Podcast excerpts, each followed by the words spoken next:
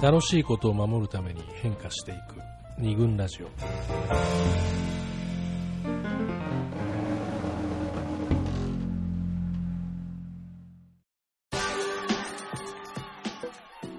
えというわけで、第102回恋愛右翼と恋愛左翼をあ、そんなちゃんと始めるんですか？お送りしてきたわけですけど。そんなきっちり始めるんですか？きっちりしてるね。やっぱりね前回もっとひどかったよ。でさあ、みたいな感じで始まったような気がしますけど。まあでもほら、長くしっかり続けていくためには、システムとかフレームワークこれ必要ですから、保守性を軽んじちゃいけませんよ。ちょっと、入ってきて、入ってきて。アフタートークね、アフタートーク。はいはいはい。どうでしたか？どうですか？組長、でも今日はうんでもゲなんかね、こうやって話すと、自分の考え方っていうのが、あそう、そう考えてたんだっていう。ああ。ね自分でも分かってくる本当に。さっきその仕事のことも話したけど、そのレレあの、うん僕の場合結婚ですけど、はいうん結婚生活をこう、楽しさと、うん。を維持させていくのって、やっぱりこう、変わっていかないと、う。うんん。あとうんうちの場合子供もうん成長してきたりするので、うん変わらざるを得ないというか、うんやっぱか変化を受け入れていかないとね、うんなんかうまくいかないですよ。まあそうですよね。変化しないなんて、まあないもんね。本来は。どう、どうしたらいいんだかね。ワイワイモードでいこうよ。ワワイイワイモードで。いや、だからそれが、俺結構できなかったっていうか、できないんですよね。その変化をちょっとしていくということが、うんそのカップルのその付き合いにおいても、ちょっといつもと違うことやるみたいな、とか、そそれこそ、それこそこの間、組長が来てくれた時の遊びを入れていくとかね、の話にちょっと繋がるとああれ思う。俺もなんかが遊びができない問題ってのがあったわけじゃないるね。よく考えたら。そう。あれも、遊びってもしかしたら日常にあるちょっとした変化とも言い換えられるでしょ、うん。ちょっとボールを、うんうんうん変なボールを投げてみるとか、はいはいはい。っていうのがやっぱ僕は怖くて、なんかね、割とフォーマットにのっとっフォーマットに乗った恋愛の仕方取っていきたいし、だからふざけないし、みたいな話は、まあ前回75回の時もしたんだけど、そうだね。ほその辺、保守的だよね。やっぱそうそうそう。そこはそうだよね。結局、彼、彼氏、ザ、彼氏像。彼氏、ザ、彼女像。右翼彼氏だし、うん。あ彼氏右翼だし、うんで、彼女に対しても、あ割と右翼でいい。ストレートに反応してほしい、うん花をあげたらめちゃめちゃ喜んでほしいみたいはいはいなはいところもあるわけで、うんでもそれでは、それを広げても、やっぱり私の場合は、うんライフスタイル、まあ今のところ全体的に、うん。やっぱりこう右翼な右傾向が強い。でなんだけど、うんやっぱり左翼には、左翼というか、リベラル保守かってっていうと、基本的にベタはやるんだけども、うん。ベタなところに行くんだけども、えっと、ちょっとずつ変化を加えていくっていうのが、うん。まあ、いきなり左翼になるのは、例えば、代表みたいなうん。の、のカップルにも憧れるわけですよね。うん。今一緒に住んでて。一緒に住んでて、うんうん憧れるんだけど、楽しい、楽しそうだなってうん。見てて思うんだけど、いきなりそうやって振ることはできないから。いや、、そね、あのね、そんな、住まないしね、そもそも。かなり左翼だよ、だって。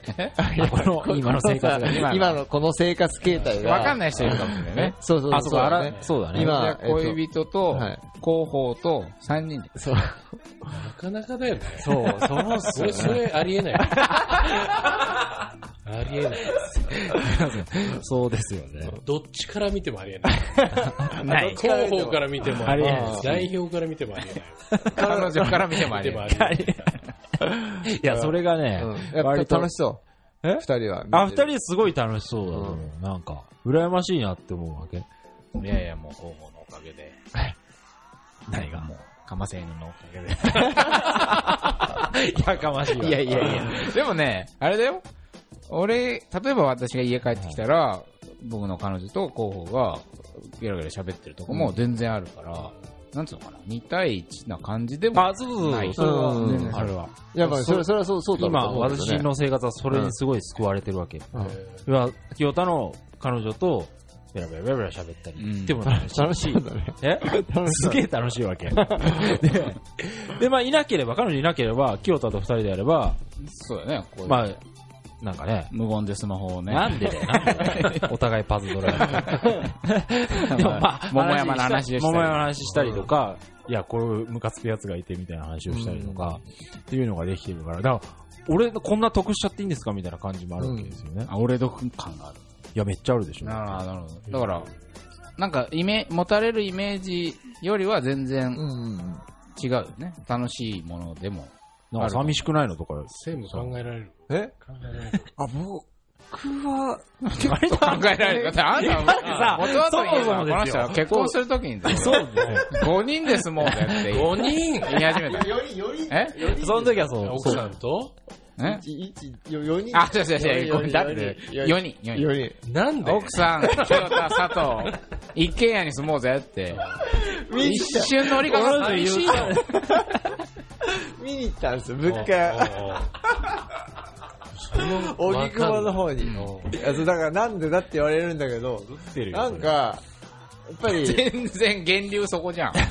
なんか俺が変なやつみたいになってそうそうそう、あのー、桃山を続けたいっていう。で、なんか住まないとダメなんじゃないかなみたいな。当時はね、うん一緒に住まないとできないスケジュールだったよ。うん、だそういう意味ですごく保守的だったの、その時は。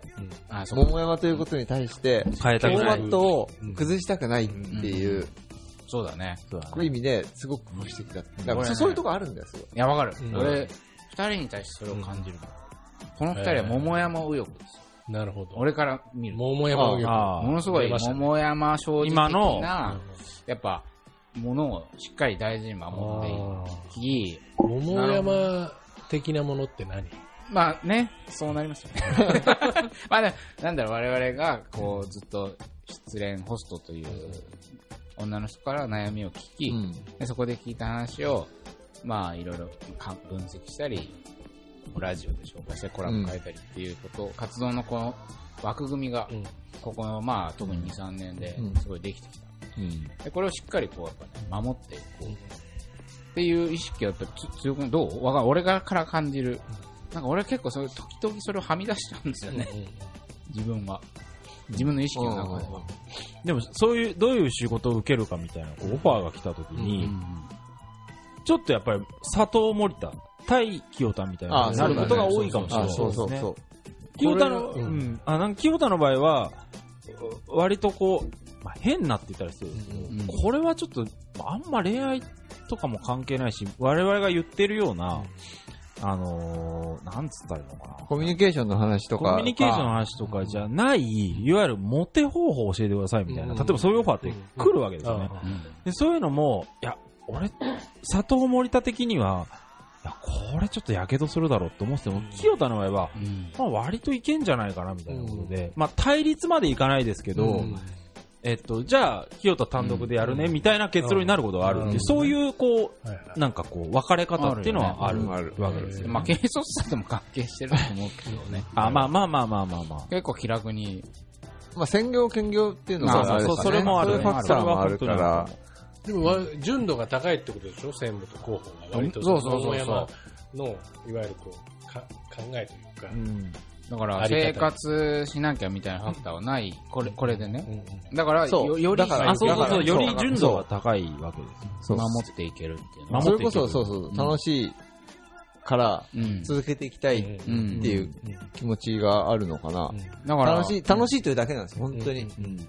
これ、これ。うんモチベーションが楽しいっていう。楽しいってことは大事だよ。そうなんですようね。ん楽しさしかないんじゃないの？楽しい。こと以外に大事なことってあるかね？また、え？いい言葉ええ本当に。そうなんですよね。突き詰めていくと。でもそれをまちゃんと守っ、えっ、と、維持していくためうん。に何が大事かっていうのを多分、その都度感じて、うんうん。あの、意見なり。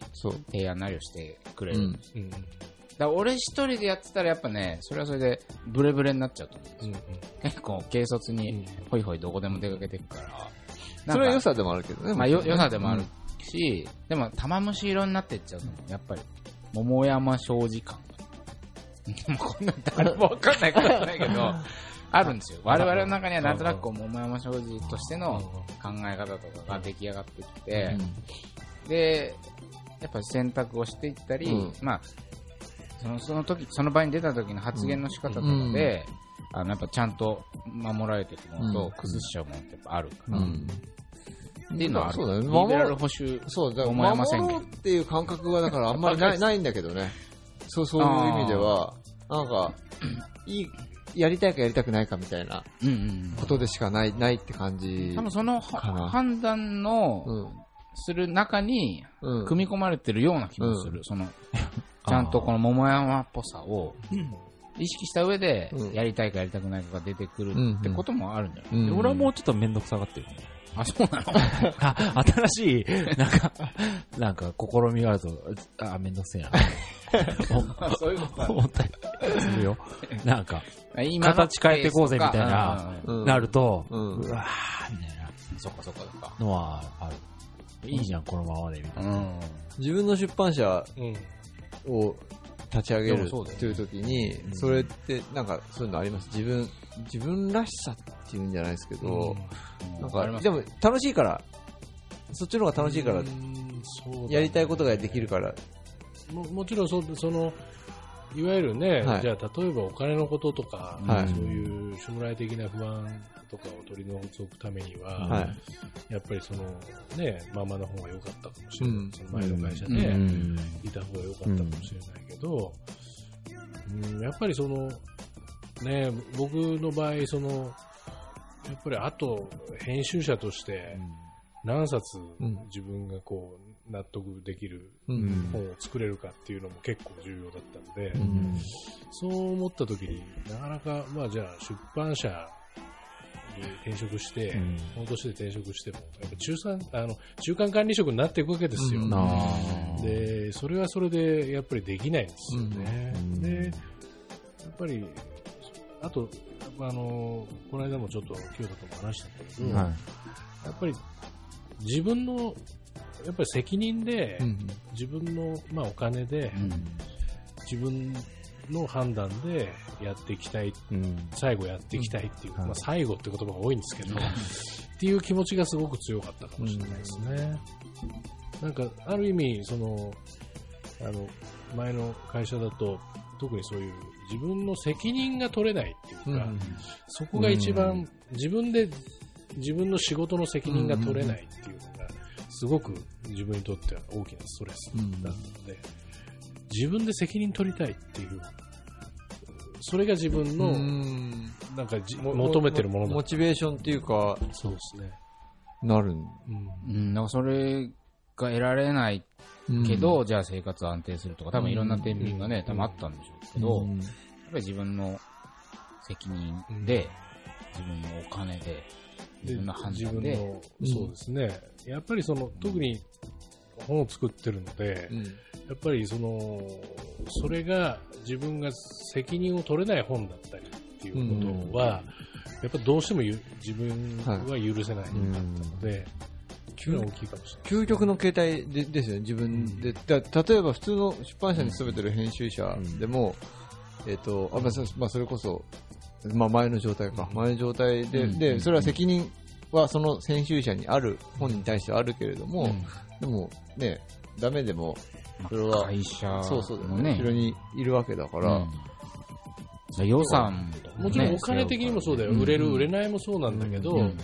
本として自分がこれを本当に責任を持って世に出せてるかうん。っていううんこともあるんだよね。うん。それが、やっぱ正直そうじゃないものも、やっぱりゼロではなかったはい。し、やっぱりそれを、やっぱり、あの、ね、後半の人生で、やっぱり自分の責任で世に通っていきたいなっていう気持ちはすごく、うん。まあ、そこの、ワイワイモードじゃないけど、でもまあ、ね、なんかどうしても、いやいやいや。墓といい、こうぶっ込みがちょっと、どうしてもこれ、いやいや、でもその、酒も入ってないし、酒も入れたいところですけど、でもその、ぜうん。ね、大事にしたいものをうん、これから続けていくためには何をうん、維持し、うん。何を、どの変化を受け入れていくかって選択の、うん。多分、一つとして一人で出版社を立ち上げるうん。っていうのがだからそのた楽しさというもののために、うん。やるためにはやっぱり自分で全部責任を取れるというものではないとうん。うん。うん、こう、きちんと楽しめないというところに至ったのかもしそうれないです。だよね。楽しくやれ、もうやれないっていうところまで来ちゃったのかもしれない、来ちゃったからもうもうこっから先に行くには自分で責任を背負ううんやり方に舵を切るしかない。えっと、それこそ日経ウーマンの書評で書いたあの、相田和弘監督の観察する男っていう本の中にもそういう風に言ってました。あの人もぜ全部自分でやる。それこそ映画、映画なんだけど、撮影、えーまあ、企画もそうだし、撮影、編集、監督、とか、そう、売り込みとかっぽいも、の営業っぽいものも、とかも全部自分で、えっと、翻訳、例えば、えー日本語で撮るけど、英語の字幕とかつけたりとか、あと音声とかもやってっていうので全部自分でやるんだけど、まあ、それも結局、あもう予算的なこともあるんだけれども、自分の責任の、自分の責任でやりたいっていう気持ちがすごくあって、っていうふうに言ってたんで、すごくその話を今思い出したんですけど、僕、その全部一人でやりたいっていうことでは、はい。まあ必ずしもないんですけど、うん。あの、やっぱり自分の責任の中でやっていきたいっていう感じですね。うんワイワイモードに戻しますか。ワイワイモードに こっから？頑張るぞ いやいや、でももうちょっとなかったの、なんかこう、例は。あれね、めっちゃありますけどね。確かにね。消化しきれてない。イオン。ネタイオン。イオンはイオンは、ね、イオンなんですかイオンっていイオンうメモが。は、えっ、とね、あ、さっきのあの、うん。えっ、と、料理左翼、料理右翼の人の話で、まあ。彼女は東京出身で、うん。彼は山梨出身だで、うん。で、彼が地方勤務になった時に、うん。えっ、と、特に遊びに行く場所がなくて、近場にある大きなイオンに行あって、で彼はその大きなショッピングモールが嬉しいみたいなはいはいなんだけど、彼女はその時にイオンでデートとか本当ありえないんうんだけどっていうふうに思はいはいってはい。で、まあこれ結構その、そかん育ってきた環境にもよるのかなみたいなことは言ってたんだけど、でも結婚して子供が生まれたらう、ん。今地方にいるんだけど、うん。いやイオンイオン万歳派に自分が変わって、まあ、だとなるだろうね。まあ駐車場の広さ、うん。子供用のトイレとか授乳室整備されてるし、まあ、子供との時間潰しにはもってこいだから、前は絶対嫌と思ってたけど、うんっていう。ような話ですね。そんなにワイワイなあれじゃないですけどね。これは、まあ変わったわけだよはね。天候っていうかあ変化していったそうそうそうそうわけね変化したんだよね。うんだって環境っていうか状況変わったんだもんね、うん子供が。痛感するだろうね。その今まではさ、ようん。まあ、こういうのってよくあるじゃない？例えば下北沢の駅前をうん。開発するときにうん。反対賛成って運動がうん。数年前にあああ、ったけど、あったんだ、そ。あったの。あった。まあそれも結局その古き良き道が飲み込みして、ね、小さな商店がいっぱいある下北沢うん。守ろうみたいな人と、でもそこで暮らして、うん。子育てする人にとっては、まあ綺麗で広くて大きい道があったうのが、ん。全然暮らしやすいじゃんとか、もうそういう利便性とか、観点から開発いいじゃんみたいな。うん。だからなんかこう、下北沢に対してすごくこうさ、イメージを持ってる人うん。もう演劇の街だとか、若者、貧乏な若者が暮らす街だってイメージを持ってるうん外の住民ほど、うん。下北守れっていう人で、そこに住んでる住民ほど、え、よくねみたいな、うん。歩きやすいし安全だしみたいな、そういう対立がもう一部であったらしいんだうよね。ん。うんだからなんかその、状況とかさ、うん。置かれてる人の視点で全然考え方が変わるっていうのは、全然ね、イオン万歳になっても、全然不思議ではない。なんかショッピングモールとね、ファミレスって、うん。特に子供のさっき話が出たけど、子供ができると本当にその方が居心地が単純に合理的だし居心地がいいんだけど、うん本当に楽しいかなっていう、うん。最初楽しかったりするんだけどさ、はなんか、結局俺、なんか、カレーのうまい喫茶店とか行っちゃうんだよね。頑張って子供連れて。はあのー絶対ファミレス行った方がうんシートもね、広いし楽なんだけど、だからそっちの楽しさを、うんあの、喫茶店の美味しさ、楽しさを取っちゃうんだよね。うん。結果的に。はいはいはい。でそれは、やっぱりなんていうのかな、楽しさの価値観うん。みたいな感じだと思うんだけど、うん。おえっ、と、工夫のしようがないうん。だと思うんだよね。そのイオンとかフイオンァミレスでしょ？ディズニーランドとかもそうそうなんだだけど、ディズニーランド用意されたシステムの上で動きなさいみたいな感じだもんね。まあでも、そ その中でも楽しさを見出せる人もいると思うけど、でも、えっ、と、そうじゃないっていうことだと思う。子供のためにって発想があんまなくて。自分、自分、なんか、なんうん。か自分なんで結う局、みんな結構すごい、子供のためにどっか行こうとかうん言う人いるんだけど、うん。あんまできなくて、うん。今に至るまで子供3人もいて、いいと思いますけどね、そっちの方が。ねでも、そう。イオンに行くのは必ずしも子供のためかっていうと、それでもやっぱり楽だからっていう親のためでもあるというふうには思いますけど、両両方あると思いますけど、ね。それでもね、昔その、長塚圭史君がね、うん。あの、まあ、劇作家の、はいはい。あの彼ですけど、彼が、あの、昔、お父さん長塚京三さんですけど、うん。に、まあ、古い映画館とかで、うんいろんな映画を連れてってもらったと。うんあで、それ彼なんか、誰かとのラジオで話したと思うんですけど、それは、あの、村上龍さんのラジオかな。それは結局、あの、お父さんがその映画行きたかったんだよっていうことを話してて、なんかそ、そうだなって思うんですよね。でもそれがわかんない。僕は自己肯定かもしれないですけど、結果的うにんなんか子供に与えるものはあるのかもしれない、ですよね。それはそう思いますけどね。うん。親、親って、影響って結構あるなーっていうふうに思うんだけど、これね、ね。そう。で、結婚すると相手方のうん両親みたいな話もあって、うん。で、一個なんか面白い、面白い、俺は俺が面白いなと思った話があって、えっと、友人の話なんだけど、えー彼の、かか結婚してるんだけど、彼女の両親がうん。割と、割とってかなり左翼、本当政治的なね、ああ。政治的な左翼で、で、朝日新聞読んで、そう。自、民党嫌いみたいな。そう、そう。うん。で、ある時、うん。あの、お父さんがね、あ遊びに行ったら、なんか、パーカーをうん。着てたんだって。うん。パーカー、はいパーカー。あんまりパーカー着るような人じゃなかったんだけど、はい。であと、あのね、外に出かけるときにその時に、うん。帽子、キャップをかぶってうん。はいはい。で、なんか、ちょっと格好変わっな普段、前、いつもとイメージ違うねって言ったら、そしたら、お父さんが、うん。あの渋谷のシール、シールズかシールズ。うん。の、あの、デモに行って、スチャダラパーを見て、うん。で初めて見たら、うん。で、なんかかっこいいな。と思って、すごいね。なんやから。本物の最後。ラップ、ラップも、あのー聞いたことなかったんだけど、こんなにかっこいい。音楽があるんだって思って、これで、パーカーと、最近ずっと、かわいいねパーカーとキャップを、スチャダラスタイル。そう、シャダラスタイルで、エラーのキャップまあいやね なんか、そう、そそれを、すごいね。そう、で、せ俺の友達もう、ん。まあ、どっちかっていうと左寄りだから良かったなっていう話にその時はしてたんだけど、うんこれ全然逆だったら結構きついなっていう話をなんかその時にしていて、まあもちろんその奥さんも割と左寄り、うん。政治的にうん左寄りな人だから、まあ会っていてっていう感でもいいよなん。だけどね。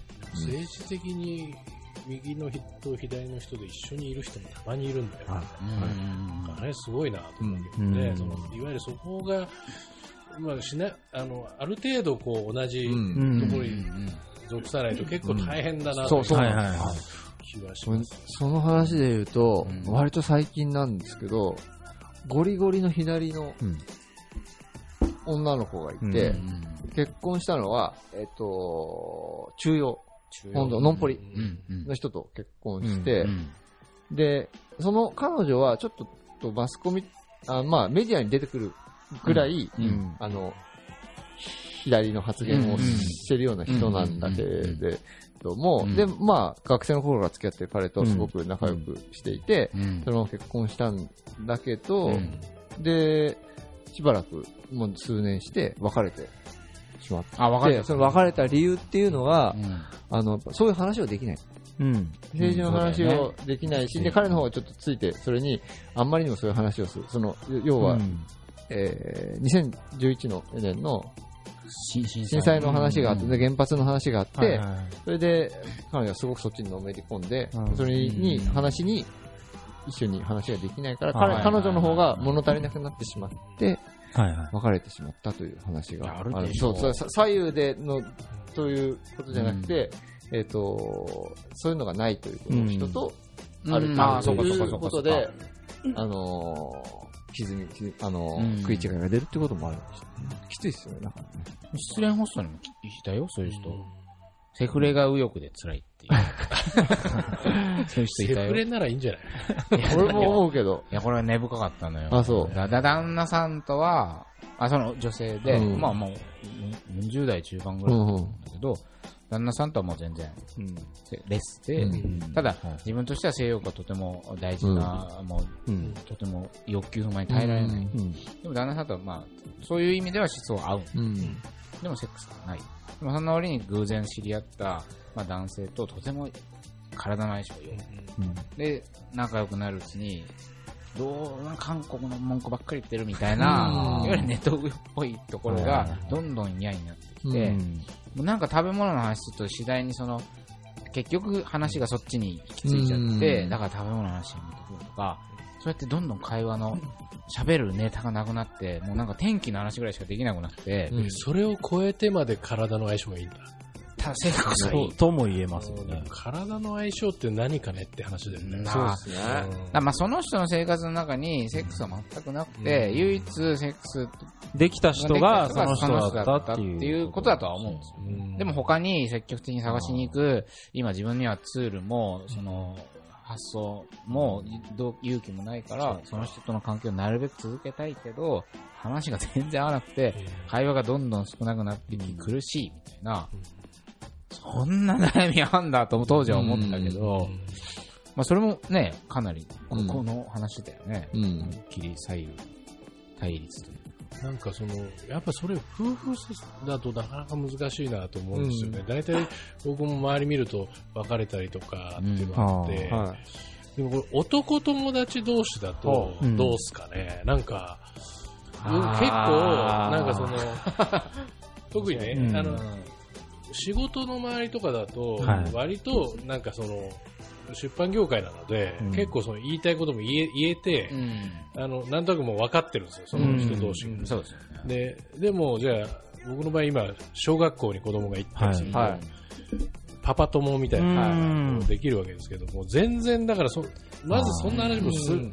しないし、うん。その、分かって、そっちのじ自分と違う意見を言っても、うん。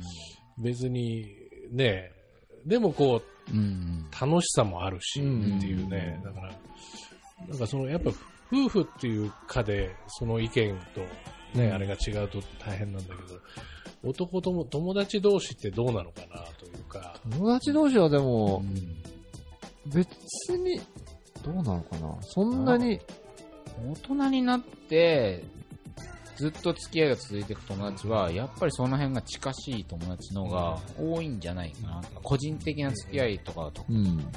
昔の友達はさ、もちろん学校の仲間だからとか、理由が別にあるじゃん。会うための理由。個人として会う友達は、うんどうしてもね、偏っていくんじゃないかなと思うだから、そういう意味でパートナうんー、なんだろう。まあ年齢が比較的いってから結付き合ったり結婚する相手ってやっぱり合ってるような気がしますけどね。そのコミュニティがだだんだんこう限定されてくるというなか、それこそ学生時代だったらね、うんいろんな、うん。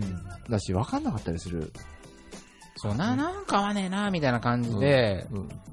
小さな違和感として検知してたかもしれないけど、うんはっきりはわかんない。だって自分の親でも分かんなかったりとか、全然わかんなかった。自分のそう、なんか俺、会社の先輩が、えー、自分のおばあちゃんの金沢なんだけど、お見舞いに行って、なんか新聞あるって言われ、読みたいって言われたから、自分が朝日新聞持ってたから、朝日新聞渡したら、こんな真っ赤な新聞読めるか？って言って、投げつ投げつけられたらしいって言って、ものすごいびっくりしたっていう話があって、すごいね。うん。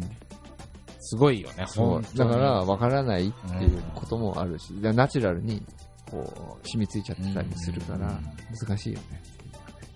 政治は難しい。だからこう、こういう難しさ、だから、難しいのはさ、別にそな何新聞を読むことうん。そのものではなくてさ、うんななんかその根底にあるさ、うん思想、信条、哲学がずれてるから難しいってことで。うん。まあ、まあそうだね。だから、でもね、たのささっきのちょっとはいはい話、えーいいっすよその。ワイワイモードなんで。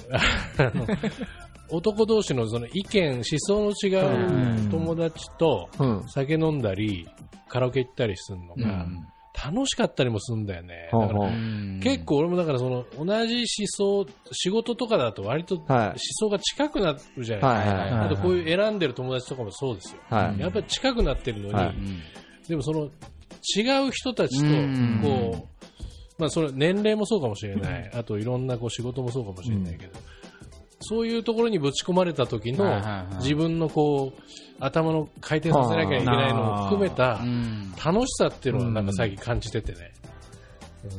それはありあります。だから、うん。多分多数派、う右翼、まあ、ここで言う、ずっと多数派、うん。少数派の対立としてさ、多分右側にいる人は自分が右にいるってそんなに意識してないでしょ。たうん多分ね、あのノンポリ、なんか、まあでも、大多数だからね。大多数だから普通、え、うんうん普通でしょ？みうたいな。ん。俺もね、自分の生まれた家は読売新聞撮ってるけど、なんか普通の新聞ってさ、読売新聞だと思ってた。だから少数派の人の方が自分がどういう考えを持ってて、うんこの人たちの違いとは何でって意識しちゃうじゃん。うん多分。だから多分、左側の感じの人が、右側の人に入ると、居心地の良さを感じることってまああるとね思うんですよ。うんあったか、ね、組長の言葉で言う、うんあったかい。右翼はあったかい。よくあったかい。俺そんなこと言ったっけ？この間、ラジオで？え、違う違う違う違う。この間おお茶した時ああ、お茶の時ね。右翼はあったかいって。うん、それは圧倒的にあったかいっすよ。なんであったかいんですか？左翼のが個人主義だもんね。基本だから、うん、あの、みんな受け入れるもん、その保守の人はう。。うんん。基本、ああ、来いやって、あの、酒も一緒に飲むし、なあ一緒に飲んで楽しいのは保守だよね。うん。圧倒的に。うんなんかそれはとってもわかる気がする。なんかあるじゃん。そ右、右っぽい人って言ったら失礼だけど、はい。すごいなんか、まああるある。最初からなんか仲間みたいな風に受け入れてくれちゃって、うん。なんかお前みたいな感じで、なんか、ファミリー感、ブラザー感。ブラザー感、ハリー感あるよね。半端ないよね。うん。サッカーやってたりさ、はいはい。たりさ、あと地元の先輩、あサッカーチームの先輩とかと会う、あと、なんかもう全然、久しぶりなのにもう無条件に受け入れてくれる感じとか、た多分ちょっと、えー大多数、派の考えを持った人たちだと思うけど、逆はどうなんですかね？右の人が。右の人が左コミュニティに入った時の方が居心地悪そうな、うんまあ想像だけどね。まあ、あと、俺、さっきその、思想だけじゃなくて、こう、変化変みたいなな。ものがないと、最近ちょっとね、人生の中で、うんな楽しみが少しこう、うん。うん。同じ考えの人たち、もちろんそれも楽しいし、うん。それは楽しいんだけど、そうその変化がないとね、つまんない感じもあるんだよね。ある意味だから変化、全然異文化のうん。飛び込むわけだから。うん、そうだね。うん。みちゃんにと、どっちか、ベースが左っぽい考え方だと、うん。右っぽい人に飛び込むことが変化。うん。うん。だから別にそ今思想のことだけじゃなくてね、そうだけ考えが違ううん。違うとか、うん。うん。全然違うところで仕事してる人っていうこともそう面白いですよ。あの、そう、保護、保護者とか、保護者会の楽しさみたいなのはよくね、か会社の先輩に聞いたりするんだけど、わけがわかんないから、変な、っていうか、まあ自分と違うことを言ってそうそうそうそうそう。もう全然文化が違うから、うんすごい、なんか、すいろんなことの進め方とかも超能率、効率が悪かったりするんだけど、それも含めて面白いって面白い。いう。なんかその違いがよく見えるのがやっぱさ、なんか人の結婚式出ると見えない？あー、めっちゃ出るね。なんでこういう話するかと、ついね、最近、最近。まあ友人の結婚式に出たことがあって、はい。うんまあ我々は新婦側として出たんですけど、うん。新郎側の友人たちを見ると、うん。それこそさっき森村さんが言ってた、まあそうそうね。然違うところに飛び込んでいくっていうこと、うん。多分同じ頭の中のうん。作業が起きていて、うん。これは何なんだっていうことで理解するのに結構時間がかかるんですよ。この出し物は何だとか、この映像は何だとか。湘南の風歌って。言うなよ。なんか、そうそう、タオルを渡されて、タオルを回せみたいな感じになって、うんタオル回すことなんてないじゃなういですか。んだけど、まあ、あれ面白いなと思って、なちょっと前まではさ、うん。もうねえよ、こんなのとかつってふてくされて帰っちゃってたんですけど、でもこう、そういう時に、どうする？回す、回す？どうする？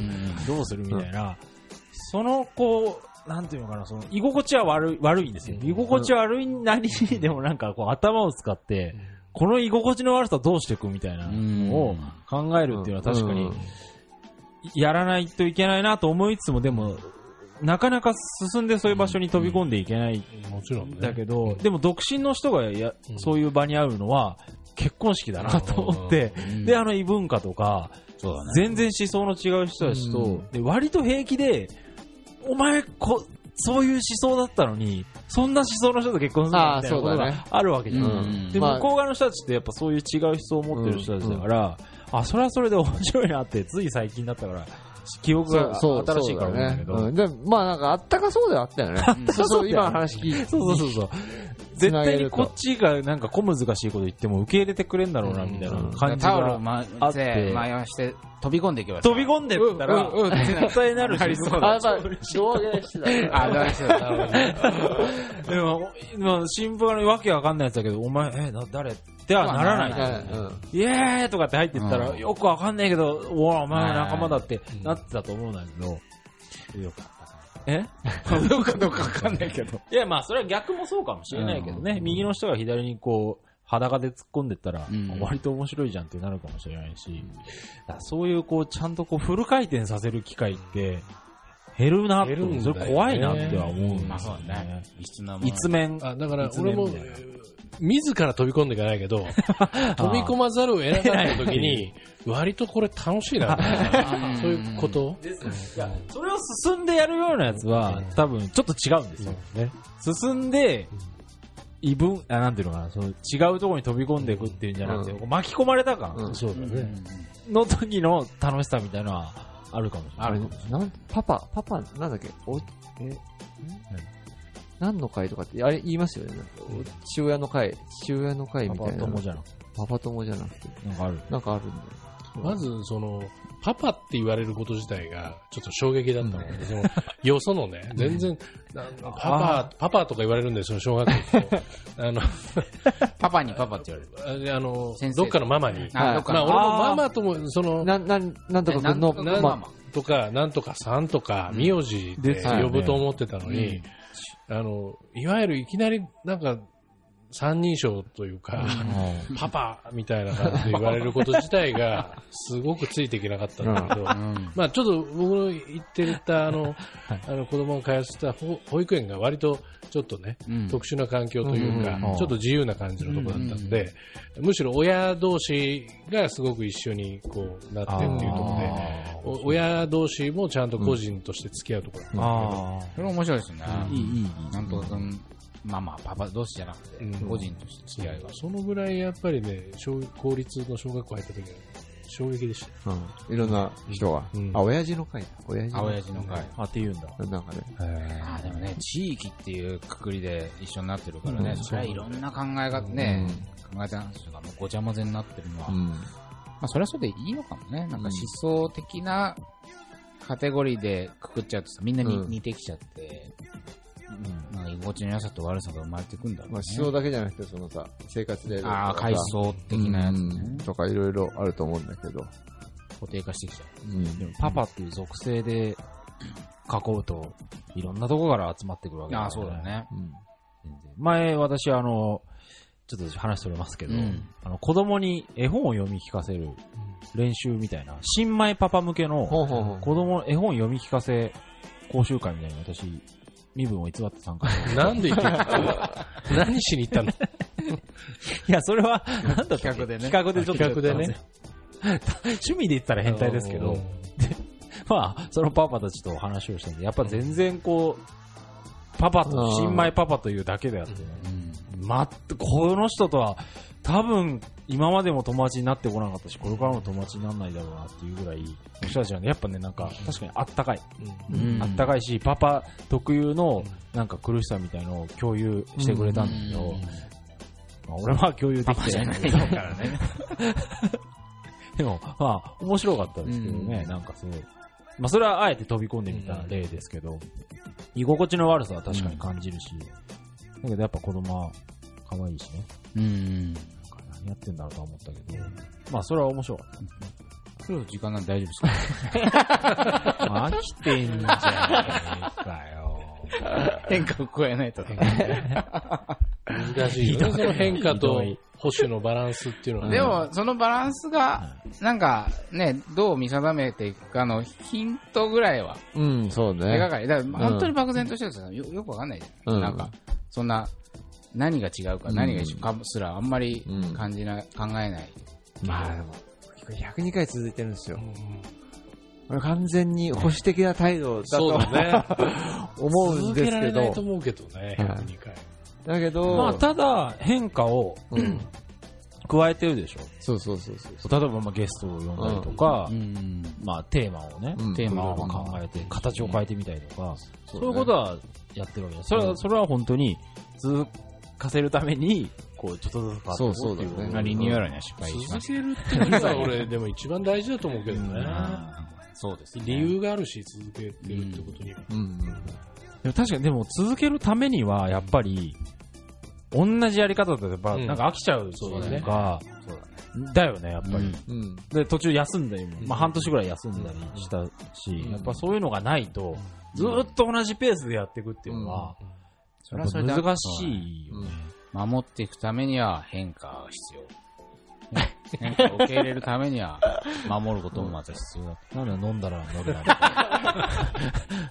飲むなら、みたいな。なんですそんな感じではいはい。だからまあ皆さんにその、左右という、はい。右翼、左翼という、まあちょっとした思考のツールですかね。はい。これを提供できたのではないかなんか人生のヒントに。な。ヒントにね、皆さんは右ですか？左ですか？考えてみてはいかがでしょうか？はい。まあそう、ここはもう適当に終わるんだよね。ということで、はい。ありがとうございましたありがとうございました。どうも。も。